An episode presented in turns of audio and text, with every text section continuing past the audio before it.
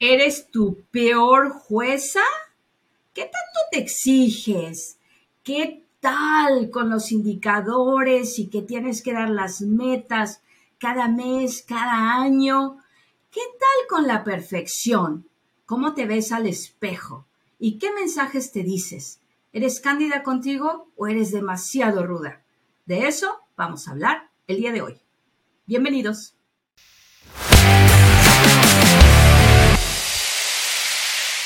Bienvenidos a nuestro segundo episodio de Buzz Pitch.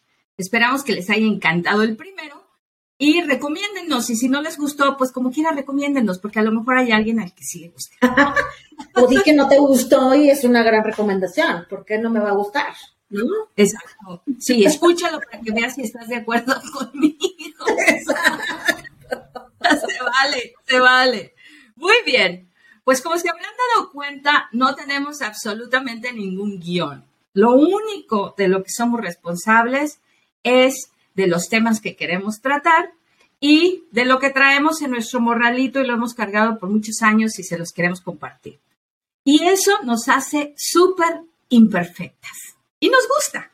Pero nos tomó mucho tiempo llegar a entender y a introspectar que no teníamos que ser perfectas que no nos importaba ser perfectas, pero hubo mucho, mucho trabajo detrás de esto para que nosotros pudiéramos evolucionar hacia esa, hacia esa parte. Entonces, amiga, cuéntame, a ver, ¿eres tu peor jueza? ¿Qué tan bien te tratas cuando te ves al espejo ya te gustas chorros? A ver, dime qué rollo. No, bueno, o sea, esto será para otro capítulo. Así que estaba pensando y dije, no sé si este espacio va a ser más bien como la terapia entre él y yo. Fíjate que pensando en este, este proceso de, la imperfección y en este capítulo que queríamos hablar de esto, se me vino a la mente todo lo que todo lo que ha venido a ser Hospice. O sea, tenemos tres semanas, cuatro semanas con este tema y y mucha gente ha, o sea, puesto sobre la mesa cosas, recomendaciones, este, como estaría mejor, sí, eh, estaría padrísimo, sí, o no, no me escucha, güey. Hay el video, hay un video de Instagram que mucha gente no escuchó, pero yo escucho. Yo escucho. Mi marido escucha. Entonces, hasta hoy recibí un mensaje de, ¿soy yo o no se escucha? Y yo, no, entonces, obviamente no sabemos hacer un podcast, ¿no?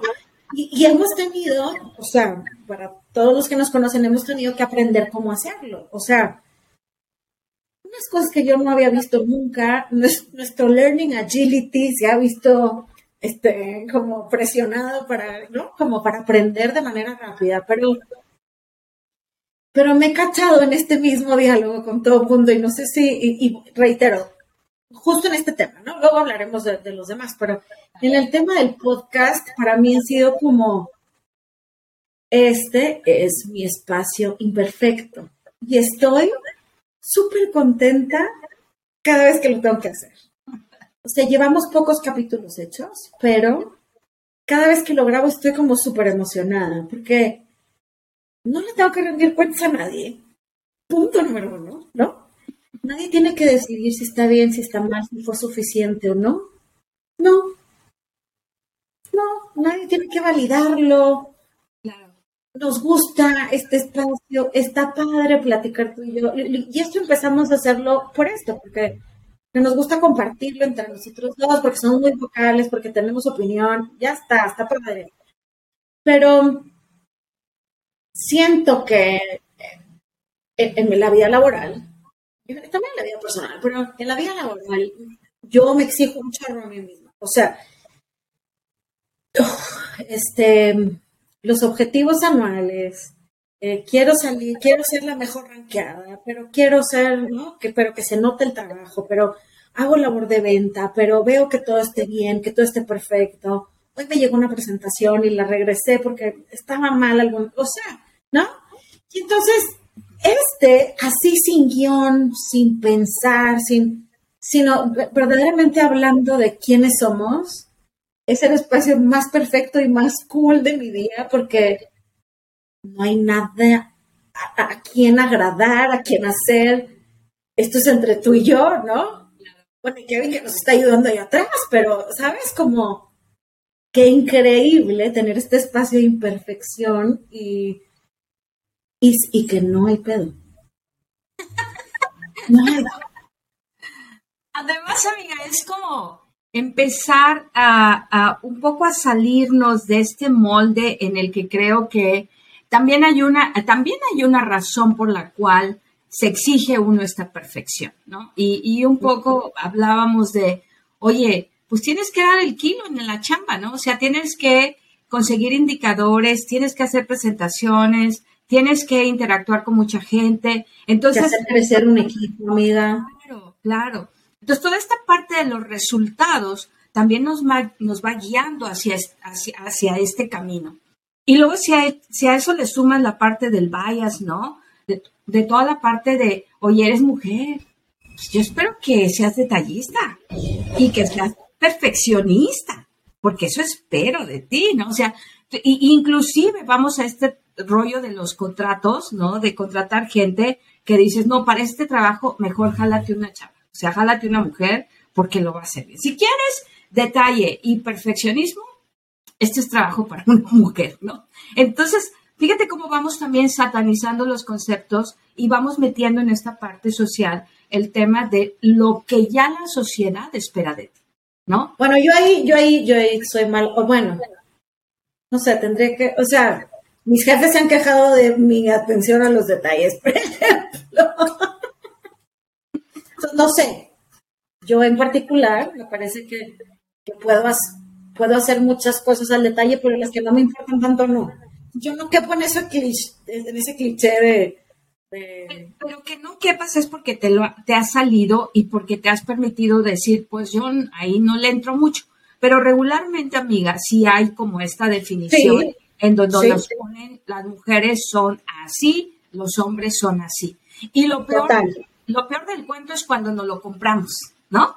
Cuando nos lo compramos, cuando te compras lo que el otro espera de ti y lo que el otro espera que tú le des y, que además tú lo, eh, lo refuerces con tus comportamientos, con tus conductas, ¿verdad? Con el hecho de, no retarlo y de, y de ser tan franca para decir, híjole, man, estás esperando que yo te dé el kilo en la parte de detalle, ni cerca, ¿no? Yo, por ejemplo, les digo, Mira, a mí no, no, no me dejen nada en la memoria. Porque tengo ¿No? Porque, es selectiva.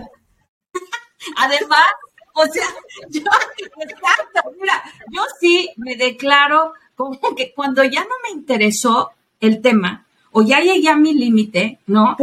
Yo empiezo a pensar en, como Mero Simpson, o sea, ¿dónde está mi mi dona y mi café y... ¿Cómo que tengo que ir a la tintorería terminando aquí, muchachos? ya, ya me fui. Ya me fui hace cinco minutos. No, ahí tú me alcanzas, pero yo ya no estoy poniendo atención. Entonces, creo que también hay una parte en donde nosotros, una, se nos encasilla, se nos enseña, se nos educa, pero también hay otra en donde nosotras que esa es la peor, ¿no? O sea, el otro día que estábamos haciendo todo el podcast, este, te, decía yo, te mandaba texto, y, no me queda, no me queda el color del, ¿no? Del, del, de, que, que escogimos en el pantone. Y me dices tú, no, no, chécalo de acá y sácalo de este file. Y yo, no, pero no puedo, no sé qué. Y luego sales tú, ¿no? Muy empoderada, la Diana, y, y dices, este, no importa, amiga, acuérdate que no tenemos que ser perfectas, esto es para ti, para mí, ¿no? Y yo, Exacto. sí es cierto. Y luego me quedé pensando y dije, la bronca es que efectivamente no tenemos que ser perfectas para los demás. Lo peor es cuando tenemos que ser perfectas para nosotras mismas, ¿no? Entonces, nosotras bien empoderadas, que no te importe, y de repente no, tiene que salir como es. No, güey, claro, manda la liga correcta. Eh, Pero creo que, o sea, va a terminar siendo un ejercicio semanal, ¿no? O sea, porque Praxis, si esto lo vamos a hacer, claro, si esto lo vamos a hacer cada semana y, y, les vamos a compartir cada viernes lo que pensamos acerca de un tema, me parece que hoy es el momento perfecto de decirles, nuestro podcast no es perfecto. Qué padre. O sea, está pasando el vato de los capotes en este momento, espero no lo escuchen, ¿no? Pero no puedo hacer más, ¿no? Entonces, ya está. Amiga, nuestro podcast no es perfecto, nosotras sí.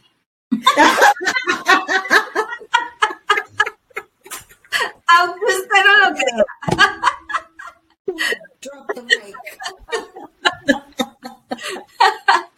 No, pero mientras...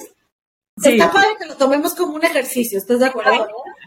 Y que además está padrísimo también que entendamos que esa parte de imperfección nos da la oportunidad de disfrutar, de fluir. Ay, sí. ¿no? O sea, de fluir, de que, mira, ¿qué pasa? No pasa nada, mano. Digo, después de muchos años entendí que no pasa nada, pero, pero de repente eh, me acuerdo mucho de una vez que tenía yo que presentar, eh, estábamos lanzando un programa y entonces iba yo a presentar junto a otros eh, dos compañeros, ¿no? Y este, uno de ellos súper competitivo. ¿no? Súper competitivo, de, de yo lo voy a hacer mejor que ustedes. Pero esto es de overstep. Sí, pero nos decía, ¿no? O sea, ah, yo oh. voy a hacer mejor que ustedes. O sea, y aquí vamos a ver a quién le aplauden más y todo el rollo. Yo tenía ya varias millas recorridas en presentar, ¿verdad? O sea, ya era no, un tema como diciendo qué rollo. Pero sin embargo, en ese específico programa nos dieron como un guion, ¿no? un guion que teníamos que seguir, como, a ver, Elizabeth, cuando tú entres, estos son, es importantísimo que digas esto, y casi que me tenía que aprender de memoria algo, y tú me conoces, yo no trabajo así. O sea... Está difícil eso de aprender, está difícil. No puedo, pero además fue tanto el, el tema, creo yo, en este rollo de la competencia y la perfección, ¿no? Que cuando salí yo, todo se me olvidó. No sabía de qué iba. No tenía idea, dije, ¿quién, ¿cuál era el mensaje clave aquí? ¿De qué fregados tenía que hacer? ¿Qué iba a decir aquí? Y me friqué y lo hice terrible, ¿no? O sea, terrible, ¿no? O sea, salí de ahí, estuve, te lo prometo, martirizándome toda la semana de por qué hice eso, por qué no estudié, cómo es posible, no sé qué, ¿no? Años después me, encontré a uno de los, de los dos chavos que había presentado conmigo y entonces entre muchas de las pláticas me decía, le decía yo, ¿te acuerdas cuando presenté? Sí, padrísimo que estuvo el ejercicio. Y le dije, claro que no. Lo sufrí, no tienes una idea. Pésimo. Fui terrible. Me dijo, espérame, ¿pero de cuál estás hablando? Pues de este que hicimos. ¿Por qué dice? Yo no tengo ese recuerdo tuyo. Yo creo que lo hicimos muy bien y te acuerdas que cuando nos preguntaron y yo, sí, sí me acuerdo, pero sí, ¿por qué, ¿por qué dices eso? O sea, yo nunca lo noté, ¿no? Para mí, como no había estado a la altura de lo que yo hacía, ¿verdad? Conmigo misma, o sea, tuve una semana de verdad de esas que yo no sé si te pasa cuando traes un rollo en la cabeza y me despertaba y no podía dormir, ¿estás de acuerdo? yo, no, quiero regresar el tiempo, por favor, por favor una oportunidad más, otra oportunidad, otra oportunidad. y no había, ¿no? Entonces me tuve que ir con eso y, para mí fue muy difícil, o sea, reponerme fue muy difícil, amiga, fue muy difícil, hasta que después me saqué la espinita en otro foro y empezamos a hacer una, el, el programa lo llevamos a América Latina y entonces, bueno, ya era yo la presentadora oficial, entonces ya me saqué me saqué la espinita en otros países, pero fue muy difícil, fue muy difícil la autoexigencia, la autoevaluación, ¿no? El, hecho de, ponerte en este pedestal y de repente no saber cómo manejar. Y no pasa nada si no lo sé.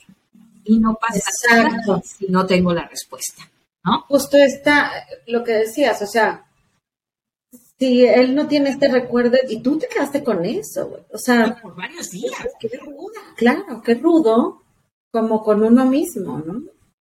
¿Y qué sobre ¿no? Pero es que hacemos, ah, o sea, eso lo hemos platicado tú y yo, y yo lo he platicado, seguramente tú también, en otros, con otras amigas, ¿verdad? De que somos muy crueles, somos, somos como muy, eh, esta autoexigencia de siempre, y además en todos tus roles, ¿no? O sea, tienes que ser la mamá perfecta, la hija perfecta, la profesionista perfecta, la amiga perfecta. No hay amiga más imperfecta que yo. Y por eso amo a mis amigas. Porque, todavía me quieren. Porque todavía me quieren. ¿De acuerdo? ya sé que de repente me mandas después de tres meses, no hemos hablado, ¿dónde andas? ¿No? Ya sé, ya sé, ya voy a hablar ahora sí. Pero este, pero es como este rollo de, de, en todos tus roles te exiges perfección. Y eso es agotador. Eso es cansadísimo. Sí, por supuesto. Yo, yo, yo creo que a mí me llegó cuando fui mamá. Porque entonces cuando fui mamá quería ser la mamá perfecta, ¿no? Entonces, y ser mamá es, es es muy cansado, es bello, es, es divino, pero es muy cansado. Y fíjate, esto no, esto no, no creo que te lo haya dicho, pero después de que nació Euge me marcaste para saber cómo estaba y hicimos una llamada y así. Y entonces tú me decías, ay amiga, pues sí está difícil y bueno, la operación porque fue cesárea, etcétera, etcétera. No, sí está muy cabrón. La verdad es que sí. Duele, no he dormido y cómo no, o sea, nada más ojerosa, cansada y sin ilusiones porque flaca no está, ¿no?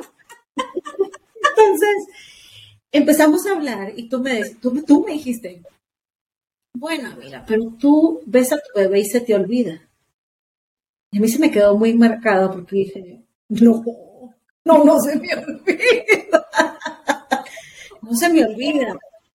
No se me olvida porque me he dormido no sé cuántos días, pero es, e, e, en este autoexigencia, o sea, yo me acordaba y me ponía como, este, todo era natural, ¿no? Todo era, pues si todas las mamás saben hacerlo, o sea, ¿por qué yo no? Porque a mí me duele, porque yo me canso, porque yo, híjole, estoy exhausta, ¿no? Y, y yo me ponía mucho en el rol de mi mamá, o sea, si mi mamá lo hizo con test, ¿no? Y ahí fue donde empecé, después de unos meses, a decir, pues, esta es la mamá que le tocó a mi hija y yo haré lo mejor que pueda, lo mejor, sin, sin llevarme de encuentro, sin exigirme más. Tengo a mi esposo que me ayuda, que, que no, que, es un tipo extraordinario y que, que más allá de decir lo dudo porque es su rol y lo hace y lo entiende y apoya, ¿no? Entonces eso, eso me ayudó mucho a mí, pero todavía en eso, aparte de eso, quería hacer todavía llegar a mis números y llegar a trabajar y llegar con doña, ¿no? Porque yo nada más había ido a tener un bebé y ya está.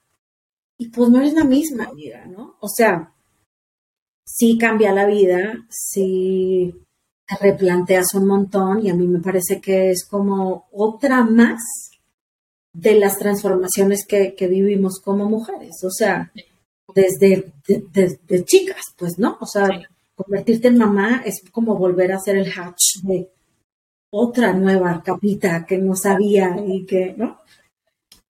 Pero fíjate qué interesante lo que estás diciendo. Digo, yo vengo de una mamá que, que hijo, bueno, yo, yo cuando la veía al terminar el día, yo decía, ¿cómo le hace mi mamá? ¿No? Ah, ¿Cómo, puede hacer todo? ¿Cómo puede agarrar, pararse, eh, mandar niñas a la escuela, eh, mandar esposo desayunado, eh, dejar toda la comida lista, la pobre se metía a bañar, yo me acuerdo que salía y salía con los pelos ahí todavía goteando y me agarraba y vámonos a la escuela, ¿no? Y entonces me llevaba y luego al segundo turno, maestra y trabajo doble turno. Entonces, y luego ya regaba la casa y entonces había que lavar, poner la ropa a la lavadora y, dar de cenar a todos.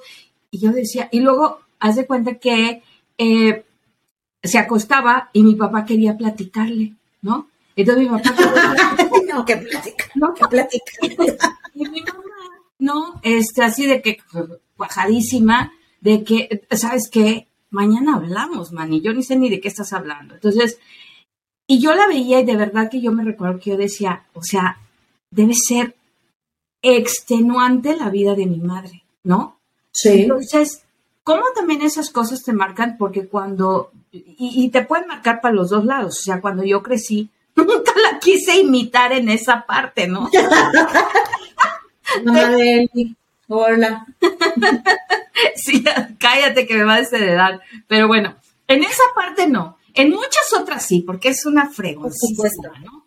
Pero en muchas otras me, encanta, me encanta mi mamá y, su frescura y el, y el seguir disfrutando de la vida de maneras diferentes. Pero en esa parte de la autoexigencia y el ella hacer y dejar todo, de verdad que eso, digo, ahora me hizo, digo, después de algunos años, me hizo valorarla muchísimo y entender sus esfuerzos y entender de qué manera, ¿verdad? Yo podía como, porque además creo que debe haber en toda este, en toda esta dinámica y en todo esta, este esfuerzo que haces, también de alguna manera debe haber de esta parte de, en algún momento la vida me lo va a recompensar, ¿no? En algún momento esto va a haber, tener un payback. Y a veces no hay, ¿no? Y a veces esperas demasiado y llega, ¿no? y entonces eh, creo que ahí es donde uno tiene que analizarse y ahí es donde uno tiene que decir, ¿de qué me estoy perdiendo? Porque esta es mi vida. Y esta oportunidad que tengo hoy, ¿cómo la canalizo para que sea lo que yo quiero que sea? No lo que los demás esperan de mí o no lo que yo espero que los demás reconozcan en mí. Y cómo aprendemos a fluir, a soltar y a entender los grandes y negativos impactos de la perfección, ¿no? Fíjate que yo tuve una conversación justo con mi mamá que no quería tener en realidad. O sea, esto no era planeado.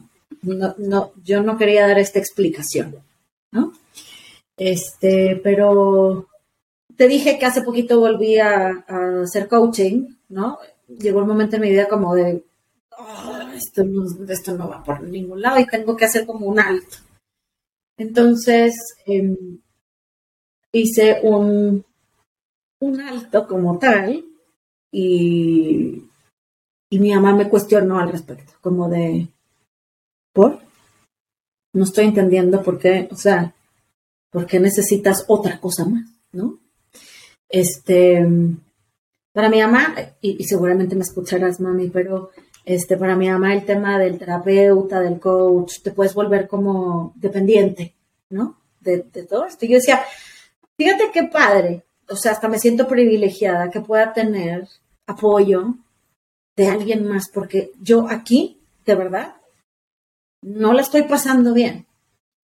Y, antes de, continuar con esa conversación, me parece que tiene que ver con un tema de linaje. O sea, no es casualidad que seamos así y que regresemos con mamá, ¿no? Y, y ver cómo se cuida y cómo procura a todo mundo y tiene poco tiempo para sí misma. Y entonces uno va aprendiendo. O sea, y seguramente la abuela fue así y el linaje hacia atrás también.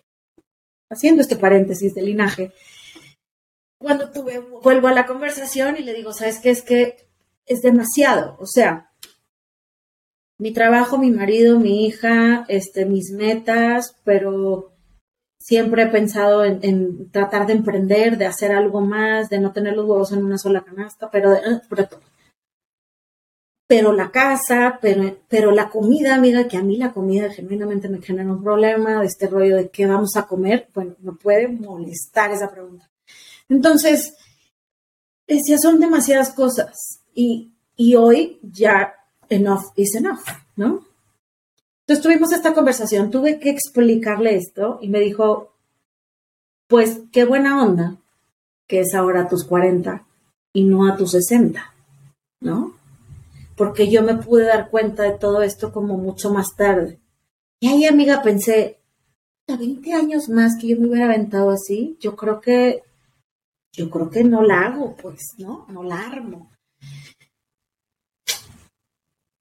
Y ahora me cuestiono hacia abajo, ¿qué cosas yo le quiero enseñar a Eugenia? ¿No? ¿Qué cosa? Ahorita tú la viste antes de entrar al episodio, pero listo. O sea, vino y le dije, este es el espacio de mamá, vamos a grabar, that's it. Y, y creo que Eugenia cuando conozca y cuando vea que su mamá tiene espacio sola, que es una mamá feliz y que puede irse de viaje o irse de viaje con sus amigas o irse de viaje a trabajo, tal, ella va a aprender también a hacer muchas de estas cosas, ¿no? Que van a ser normales para ella. Y que además, amiga, eh, qué maravilla que tengas esta oportunidad de reeducarte a través de Eugenia, ¿no? Uf, pero en todos los sentidos, ¿eh?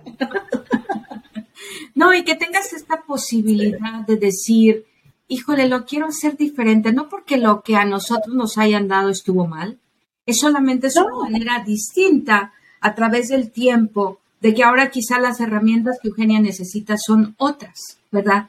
Son el mundo, claro. Ya cambió.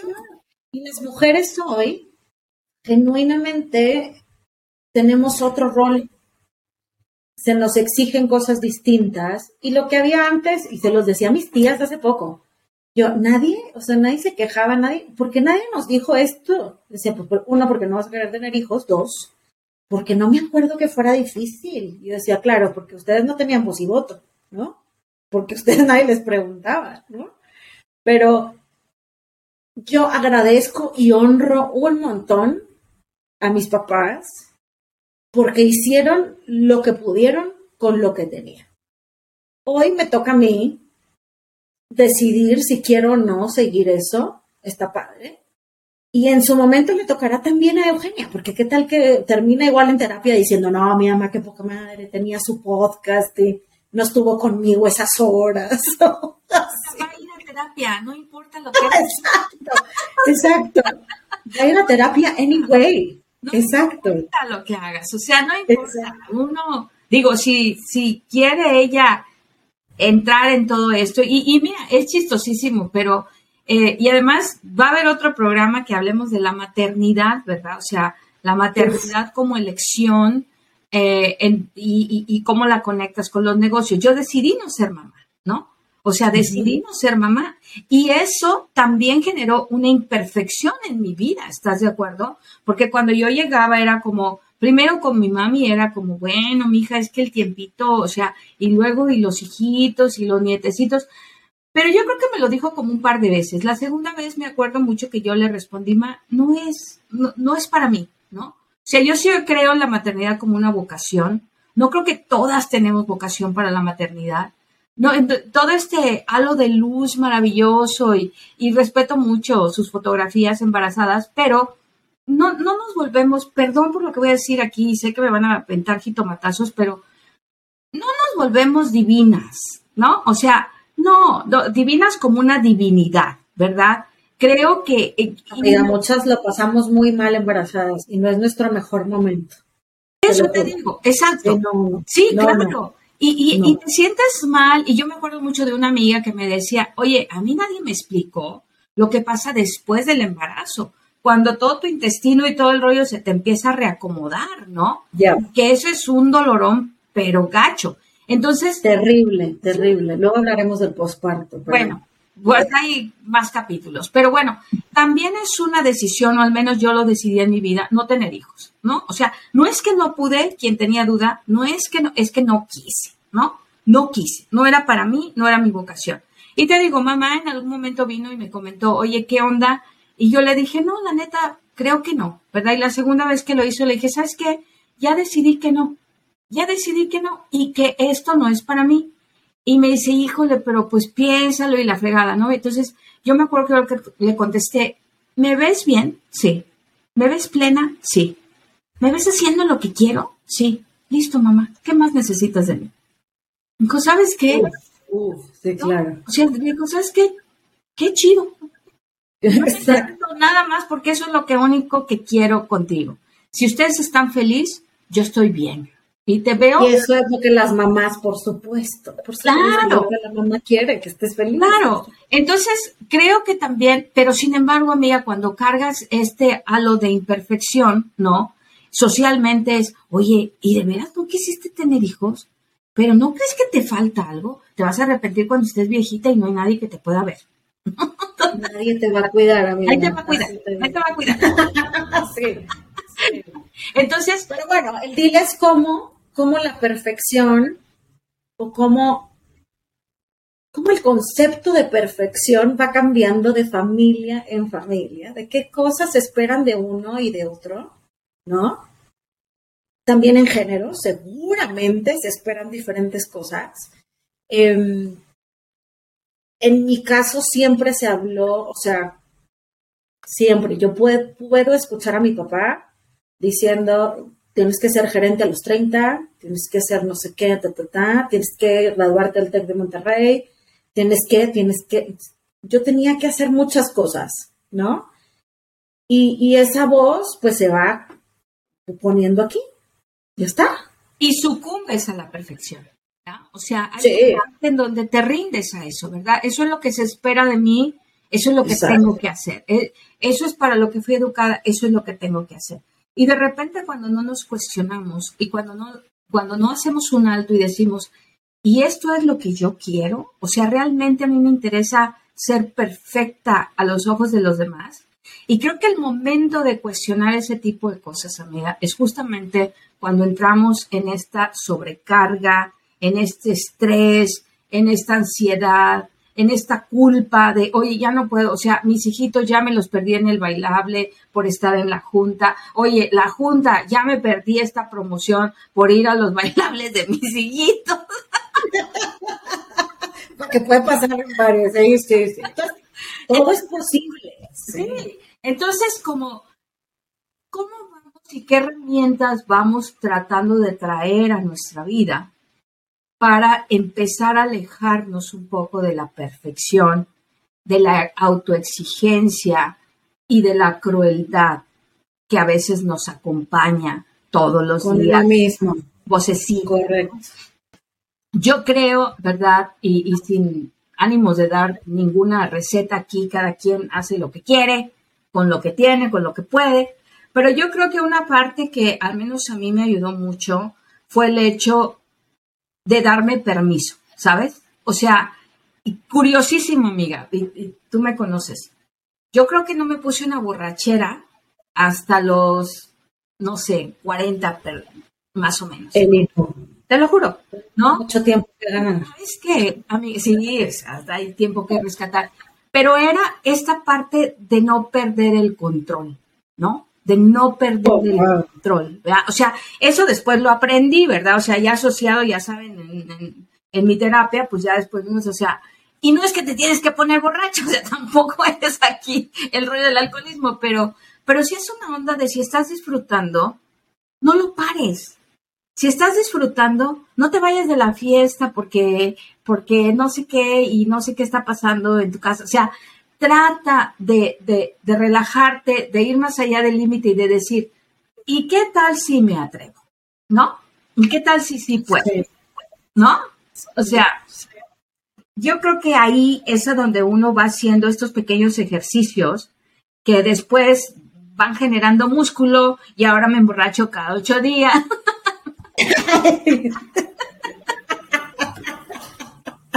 no es verdad cierto, no es cierto, gente, no es cierto. sí, pero entiendo el punto. O sea, a ver, yo te decía hace ratito que, como yo tenía que ser gerente director y tal, ¿no? O sea, en el, en el tema de, trabajar, o sea, para mí, para mí la opción siempre fue trabajar, la verdad. Y, y quería ser esta perfecta ejecutiva, este, y tenía una imagen. O sea, puedo saber perfecto cuando cuando entré a trabajar, las veía como con un halo así de misterio, ¿no? Estas mujeres poderosísimas, bellísimas aparte, espectaculares, peinadas de salón siempre, de estas que dejan un halo de perfume así cuando pasan, ¿no? aparte huele delicioso, no puedo creerlo, cómo se pinta las uñas todo el tiempo, ¿no? Y, y yo decía, y yo con esta voz y esta carcajada de cinco kilómetros a la distancia y mi cabello rizado como a lo mejor y nunca me va a tocar, ¿no? A lo mejor y nunca voy a llegar, a lo mejor y nunca voy a hacer porque veía estos modelos, ¿no? Y, y cuando uno dice, pues esto es, esto soy yo, esto es lo que hay, ¿no? Esto es lo que hay, me se lo voy a robar a mi querido Jaime Sanders, de esto es lo que hay, con lo que hay es suficiente, hacemos de nuestra vida lo que mejor queremos. Así que hoy un poco la invitación es a que nos sigas en nuestro espacio de imperfección, ¿no? Porque este es el ejercicio semanal entre él y yo para hacer un espacio imperfecto, pero con mucho, mucho cariño, mucho aprendizaje detrás. Y, creo que nos está haciendo un montón de sentido, ¿no? Llevamos pocos, pocos capítulos y ya siento que este es, cada viernes es un, es un lindo momento, ¿no? Donde todas y todos cabemos. ¿Estás de acuerdo? O sea, este es nuestro momento imperfecto donde vamos aprendiendo, donde vamos generando músculo, donde vamos a ser políticamente incorrectas. Esto es nomás del corazón y es, es el tema de nuestras vivencias, de cómo nos ha ido en la feria y si se pueden identificar y si pueden eh, acompañarnos con sus comentarios y con qué más quieren escuchar y, y qué es lo que opinan de estos temas, pues estará padrísimo porque nos van a enriquecer todavía más. Entonces, de acuerdo, amiga, este es nuestro espacio imperfecto para dos ejecutivas imperfectas que hemos vivido muchas experiencias y hoy llegamos a nuestra vida perfecta. Eso.